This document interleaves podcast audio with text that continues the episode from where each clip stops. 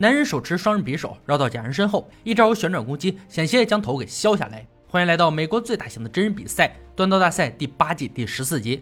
大家好，我是安哥。参赛选手要根据裁判给出题目，打造出相应的武器，然后完成各式各样的考核。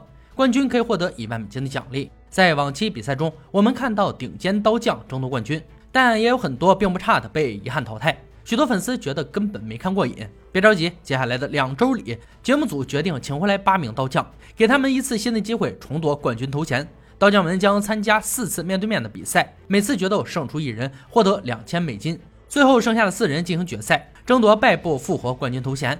评委组没有变化，依然是大帅、老白、乐哥与裁判格雷迪。上期节目讲述了艰难的对决与时间的对决，本期则一开场便是重头戏——亚军对决。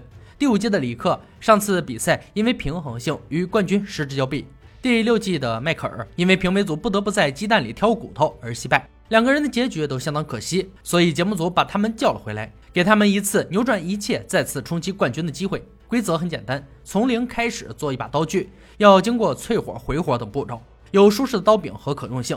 铁砧上成堆的幺零九五钢与五幺 N 二零钢，用它们制成大马士革钢做出两把不同的刀：大马士革匕首和大马士革砍刀。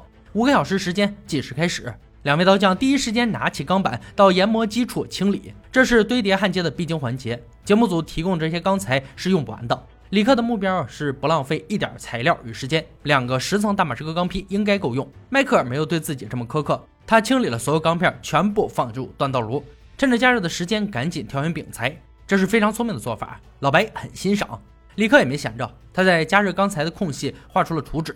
策略是先做匕首，再做砍刀，因为匕首的难度相对来说更高一些。一个小时转瞬即逝，迈克尔的小钢坯已经拉伸到了刀片大小。一块钢坯加热，另一块钢坯就塑形，井然有序，互不耽误。多余的钢料切下来，还能做匕首的护手。李克的塑形工作进行的稍慢，毕竟是两把刀，他的体力险些没能跟上。好在锻造焊缝进行的很顺利，不用返工。迈克尔的两把刀子同时成型，连续热处理，但他犯了一个错误，在刀片并未冷却时进行淬火测试，这样肯定得不到想要的结果。眼见他又把砍刀放回火炉，评委组连连摇头，无法直视。二次淬火后，搓磨起来很顺畅，但刀片结构肯定不如开始了。好在匕首一次完工，还不算太过灾难。清理过后便可以回火。三个小时过去，李克本打算钻孔之后进行热处理，却没想到钻头根本钻不透钢坯。时间紧迫，没办法继续下去，赶紧淬火。成品很棒，两个刀片都笔直且坚硬。时间还有九十分钟，回火之后就剩刀柄制作了。迈克尔给砍刀手柄涂上胶水，转过头动手完善匕首，仍然是两面同时开工，节奏把控的很完美。当然，李克这边也没落后进度，他拿了一大块胡桃木，分量足够做两把刀柄，这是个非常聪明的做法。如果是大帅，他也会这样做。此时，迈克这边出现点小问题。他给匕首手柄用的是真皮，但并没有全用环氧树脂粘合，还涂了一些胶水。刚干的胶水会产生小刺儿，刺伤使用者，这可是个不少的隐患。时间还剩十分钟时，二人进行时刻，都赶在倒计时结束前完成任务。评委组等了五个小时，终于能活动活动了。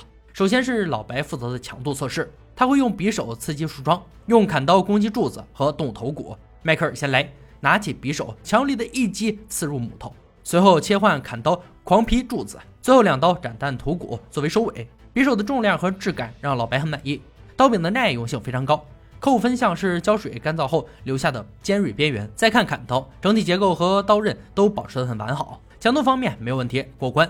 下面是李克的武器，正反手各一下刺入木桩，晃了晃手，拿起砍刀攻击柱子，留下深刻痕迹，再三刀将骨头劈得粉碎。匕首很重，手柄周围有尖锐的锯齿状边缘。老白挥手时就是被刺伤了。砍刀的用料也相当十足，手感沉重。不过两把刀都没有出现损伤，强度合格。接下来乐哥进行锋利度测试，分别是切水管和刺入帆布袋并切割，还是迈克尔打头阵，双手持刀先攻水管再斩帆布袋。乐哥的格斗动作上来是那样赏心悦目，两把不同的武器握在手里，却感觉很均衡。目标物上整齐干净的切口，足以说明他的锋利程度过关。李克的武器紧跟着上场，强有力的连环攻势同样给水管和帆布袋造成了创伤，但速度明显下降了一个档次。两把刀都过于沉重了，即使是匕首的重量都要超过迈克尔的砍刀。不过刨去手感，单看锋利度的话，绝对合格。双倍武器，双倍测试结果。评委组根据结果很容易做出判断。本轮亚军对决的获胜者是迈克尔，他以重量优势击败里克，拿下两千美金支票，并获得参加淘汰赛决赛的资格。送走二位，比赛迎来第四轮，没能参与测试的决斗。第七季的山姆因为帮助对手浪费了工作时间，导致计时结束后没能完成任务。第六季的杰森做金属罐时弄错了材料，没有做出符合规则的钢坯，失去资格。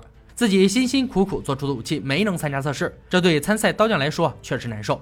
所以节目组特意设计了这一回合，让他们圆梦。铁砧上是一块六英寸的 W 一高碳钢棒，要求用它锻造一把印度哈拉迪双刃匕首。这把武器在第三季中出现过，是起源于古印度的双刃武器，被凶猛的杰拉普特战士使用。上一次因为一名刀匠没能将规定的反曲塑造出来，导致这把武器最终没能进行测试。这次再来一遍，也算是弥补遗憾了。要求必须有反曲刀刃，尺寸在九到十一寸之间，四面刀刃都需要磨砺，并装上手柄。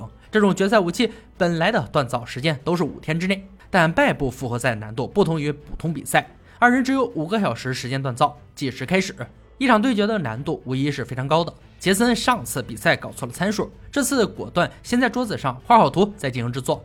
W 一钢棒的塑形很耽误时间。必须得把它彻底加热才能上动力锤。杰森每做一步就拿尺子量一下，搞得山姆都有些不自信了。大帅拿出这种匕首，最好不要做分离式，因为一些焊接出现问题就会立刻解体。山姆的想法显然和他一样，难度高一点无所谓，强度一定得跟上。时间马上过去两个小时，两名选手的钢坯却没出现把手的形状，这可不是一个好的现象。节目组可不想看到败部复活赛再度出现未完成的情况。好在两位刀匠都很给力。又用半个小时完善了双刃匕首的基本形状。山姆先一步进行淬火，获得满意的硬度后放入火炉完成回火。趁着这个时间可以挑选柄材做手柄。杰森给刀身加热后还做了个磁性测试，确认温度达标后进入油桶。一切看起来都不错，开始回火。两个人的进度并驾齐驱，实力上几乎没有差距。到了制作手柄时，山姆遇到麻烦，他费了好大劲割出来的木块扭曲的严重，一咬牙直接放弃，改用伞绳。乐哥喜欢这种材料，握起来相当舒适。杰森的切割手艺比山姆强上不少，手中的木块渐渐成型，看来可以做出他想要的手柄。二人把剩余的时间都放在了研磨工作上，直至倒计时的最后一秒才放下刀片。乐哥笑着出场，是时候测试你们的匕首了。两级了，终于等来了心心念念的杀戮测试。他将攻击弹道假人来检测武器的致命程度。山姆先来。一刀入腹，直接穿刺，再来两下开膛破肚，随后侧面一击捅穿喉咙，再绕到身后旋转切割，最后腹部一刀收尾。一套动作看得人头皮发麻。手柄构造过长，没有设置护手，但伞绳的摩擦力能让手掌不偏离位置。总体来说很不错，过关。接下来是杰森，跃跃欲试的乐哥突然停下。仔细观察了手中的武器后，发现这把匕首并不是双刃。好家伙，杰森这一操作把血压直接拉满，曾在规格参数上栽过一次跟头，导致做出来的武器没有资格参加比赛。结果给他第二次机会，又没能把握住，硬生生的把双刃匕首做成了单刃。这个哈拉迪双刃匕首也是有毒，做了两次都没能进行完整测试。那么到这里，比赛结果已经出炉，山姆拿下没能参与测试的决斗的胜利。奖励是两千美元的支票，以及败部复活赛决赛的最后一个名额，让我们恭喜他。以上就是锻刀大赛第八季第十四集的内容。本期节目敲定了决赛的后两名人选，下期将是争夺冠军的最后挑战，敬请期待。好了，今天解说到这里吧，我们下期再见。